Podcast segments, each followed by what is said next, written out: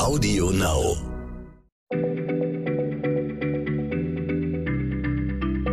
Schneller Schlau, der kurze Wissenspodcast von PM. Hallo, willkommen bei Schneller Schlau, dem kurzen Podcast von PM. Ich heiße Nora Sager und mir gegenüber sitzt Stefan Draf. Wir sind beide Redakteure bei PM und Stefan ist außerdem äh, studierter Literaturwissenschaftler mit einer sehr tief empfundenen Liebe für William Shakespeare.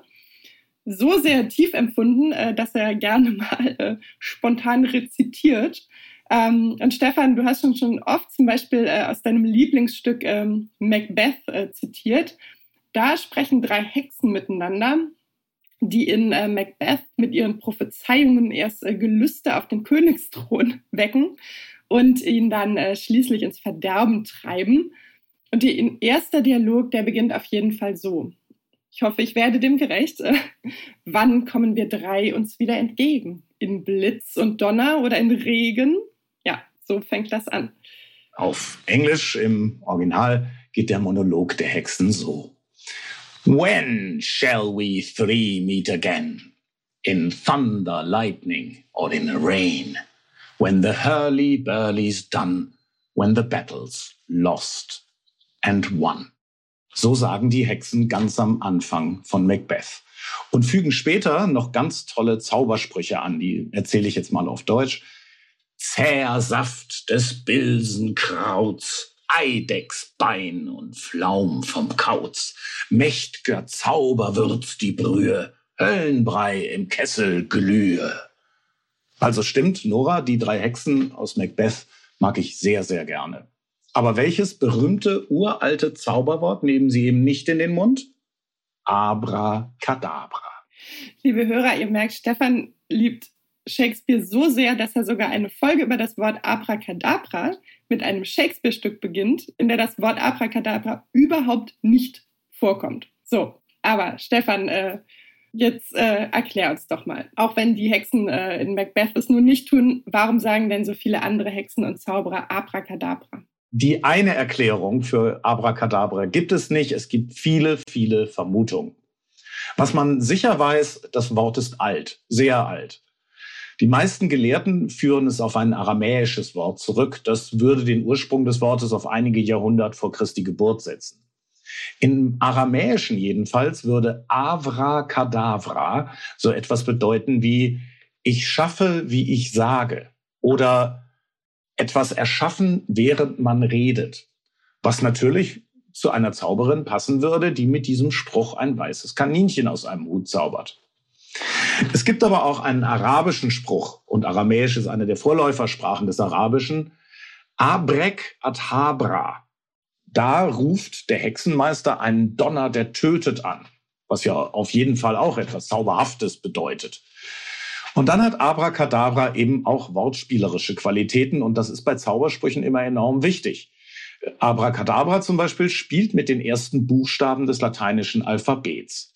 Abra, da sind A und B drin. Kadabra, da sind C und D drin. Das ist schon deshalb wichtig, weil die Menschen damals dem Alphabet völlig zu Recht zauberhafte Qualitäten zubilligten. Immerhin lässt sich mit den 26 Zeichen oder Buchstaben des Alphabets die ganze Wirklichkeit und alles Magische auch beschreiben. Und ein letztes zu dem Wort. Wir beide, Nora, haben als Kinder die kleine Hexe von Ottfried Preußler gehört oder gelesen. Oh ja, Ottfried Preußler habe ich geliebt. Es war die kleine Hexe, die noch nicht mit den großen Hexen auf dem Blocksberg tanzen darf äh, hatte auch einen Raben und der hieß, hilf mir Stefan. Abraxas. Liebe Nora, und der große, große Kinderschriftsteller Preußler wird gewusst haben, was für einen Namen er da vergab. Abraxas bezeichnet nämlich im gnostischen, also vorchristlichen Glauben, das höchste Urwesen, also gewissermaßen Gott. Du siehst, Abracadabra ist ein ganz schön aufgeladenes Wort und wird zu Recht als ultimativer Zauberspruch verwendet. Da hast du wohl recht. Aber sag mal, es gibt ja nicht nur äh, Abracadabra, es gibt ja auch noch andere, zum Beispiel ähm, Hokus Pokus. Das wäre wahrscheinlich äh, der erste, der mir einfallen würde. Hokus Pokus Fidibus, genau, Nora. Dieser Nachsatz zu Abracadabra ist allerdings deutlich jünger. Also Wortkundler können den recht genau auf das 17. Jahrhundert terminieren. Da taucht der Begriff nämlich erstmals in englischen Büchern auf. Die meisten Wissenschaftler vermuten eine Anspielung auf die römisch-katholische Messfeier, wo der Priester in der Wandlung eine Hostie hochhält und dann eben sagt, hier ist der Leib des Herrn. Und in der lateinischen Messe sagt er dann, hoc est enim corpus meum. Ja, dies ist mein Leib. Das Wichtige für uns ist jetzt hoc est corpus. Ja, dies ist der Körper, was schon echt sehr nach Hokuspokus klingt und natürlich durchaus wahrscheinlich ist. Denn Zauberei war immer eine Konkurrenz zu den regulären religiösen Wundern, die Gott so vollbrachte. Und der Fidibus kommt eigentlich vom lateinischen Wort filius für Sohn, was dann auf den Leib des Gottessohns immer noch sehr passt.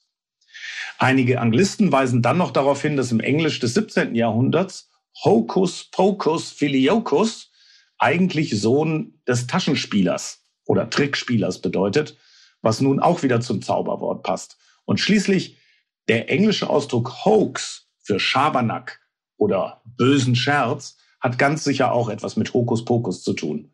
Nora, man könnte Bücher schreiben, nur über diese beiden Worte. Ja, ich merke das schon. Es ist äh, ein reicher Quell von Geschichten. Ähm, Stefan, aber sag mal, apropos Bücher, der berühmteste Zauberlehrling unserer Tage ist ja wahrscheinlich Harry Potter. Und der benutzt ja auch äh, eine ganze Bandbreite an Zaubersprüchen, äh, lernt die da auch in Hogwarts und muss die üben und so. Haben die denn auch einen historischen Hintergrund? Diese Sprüche hat sich Harry Potters Erfinderin Joanne K. Rowling selber ausgedacht. Allerdings hat sie sich an die lateinische Sprache gehalten. Einer der bekanntesten Harry Potter-Sprüche zum Beispiel heißt Expecto Patronum.